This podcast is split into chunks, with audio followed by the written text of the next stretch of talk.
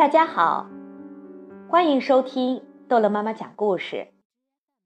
今天逗乐妈妈要讲的故事叫做《德沃夫爷爷的森林小屋》。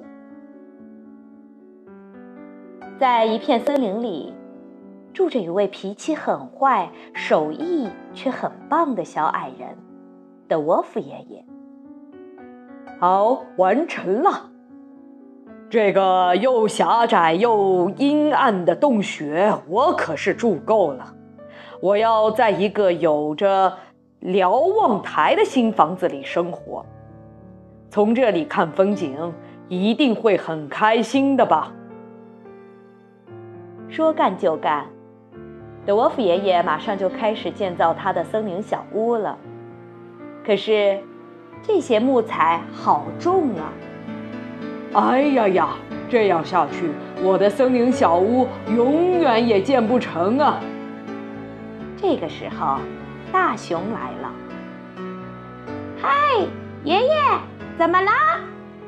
德沃夫爷爷把他要建森林小屋的事情讲给大熊听了。哎呀，听起来好有趣！这样好了，我来帮助你。可是你要建造一个房间给我呀。如果没有大熊的帮助，森林小屋可建不成哦。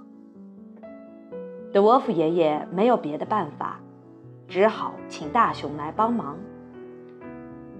小屋的骨架渐渐成型的时候，大熊望着爷爷说：“那么高的地方，我爬不上去啊！哎呀呀，这可难办了。这样。”德沃夫爷爷不得不再一次自己搬运这些沉重的木材了。这时候，猴子们来了。哎呀呀，爷爷，您在做什么呀？德沃夫爷爷把他要建造森林小屋的事情讲给了猴子们听。哎呀，听起来不错呀！这样好啦，我们来帮助您。可是您要建造一个房间给我们呀。如果没有猴子们的帮助，森林小屋可建不成。德沃夫爷爷决定也请猴子们来帮忙。小木屋的骨架建好了，那么大熊跟猴子们的房间也该建了。我不想改变小屋的结构，就给你们建造小一点的房间，怎么样？听他这么一说，大熊和猴子可生气了。我是那么的高大，狭窄的小房间我可不喜欢啊！我们的房间呀，要从那树梢也能蹦进去的也行啊！大熊和猴子们高高兴兴地建造自己的房间去了。这时候，野猪跑来了。大家忙什么呢？德沃夫爷爷把他要建造森林小屋的事情讲给了野猪听。好棒啊！我来帮助你，你也要造一个房间给我呀。爷爷勉勉强强的答应，野猪也来帮忙了。过了一会儿，小松鼠和啄木鸟也来了。大家在做什么呢？大家把建造森林小屋的事情告诉了他们。哈，太好玩了！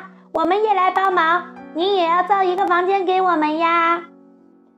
小松鼠和啄木鸟还没有等德沃夫爷爷答应，就迫不及待地开始动手干了。爷爷要建造小木屋的事情在森林里传开了，小动物们一群接着一群地跑来。不行了，不行了，房间不能再增加了。德沃夫爷爷要把大家都赶走。突然，哗！德沃夫爷爷不小心一脚踩空。跌到了地上，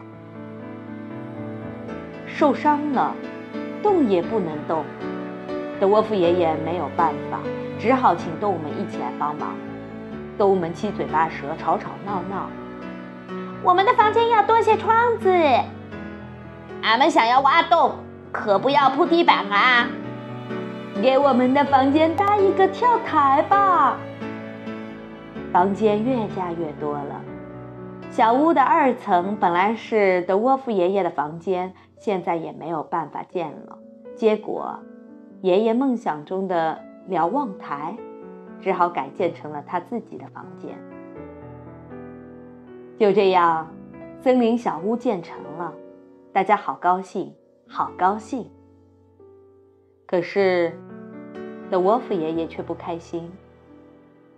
本来只想给自己盖座新房子的嘛，本来只想盖一座有高高的瞭望台的房子的嘛。可是，新盖的森林小屋和动物们在一起生活开始了。大家都很关心受了伤的德沃夫爷爷，可是德沃夫爷爷仍然一直阴沉沉的。尽管如此，看上去大家还是很开心的。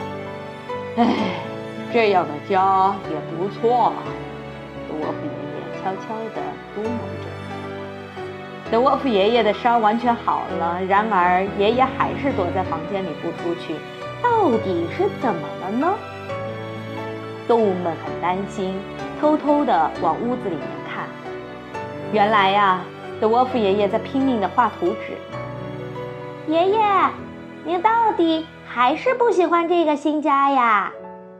小动物们战战兢兢地问道。“嗯，看起来大家都很开心。可是我想要一个更棒、更好的家。我啊，无论如何都想要一个瞭望台，我们大家都喜欢的漂亮的瞭望台。那会是一个什么样的瞭望台呢？那些森林里的动物们啊。”他们都开开心心的期待着呢。好，故事讲完了，孩子们，再见。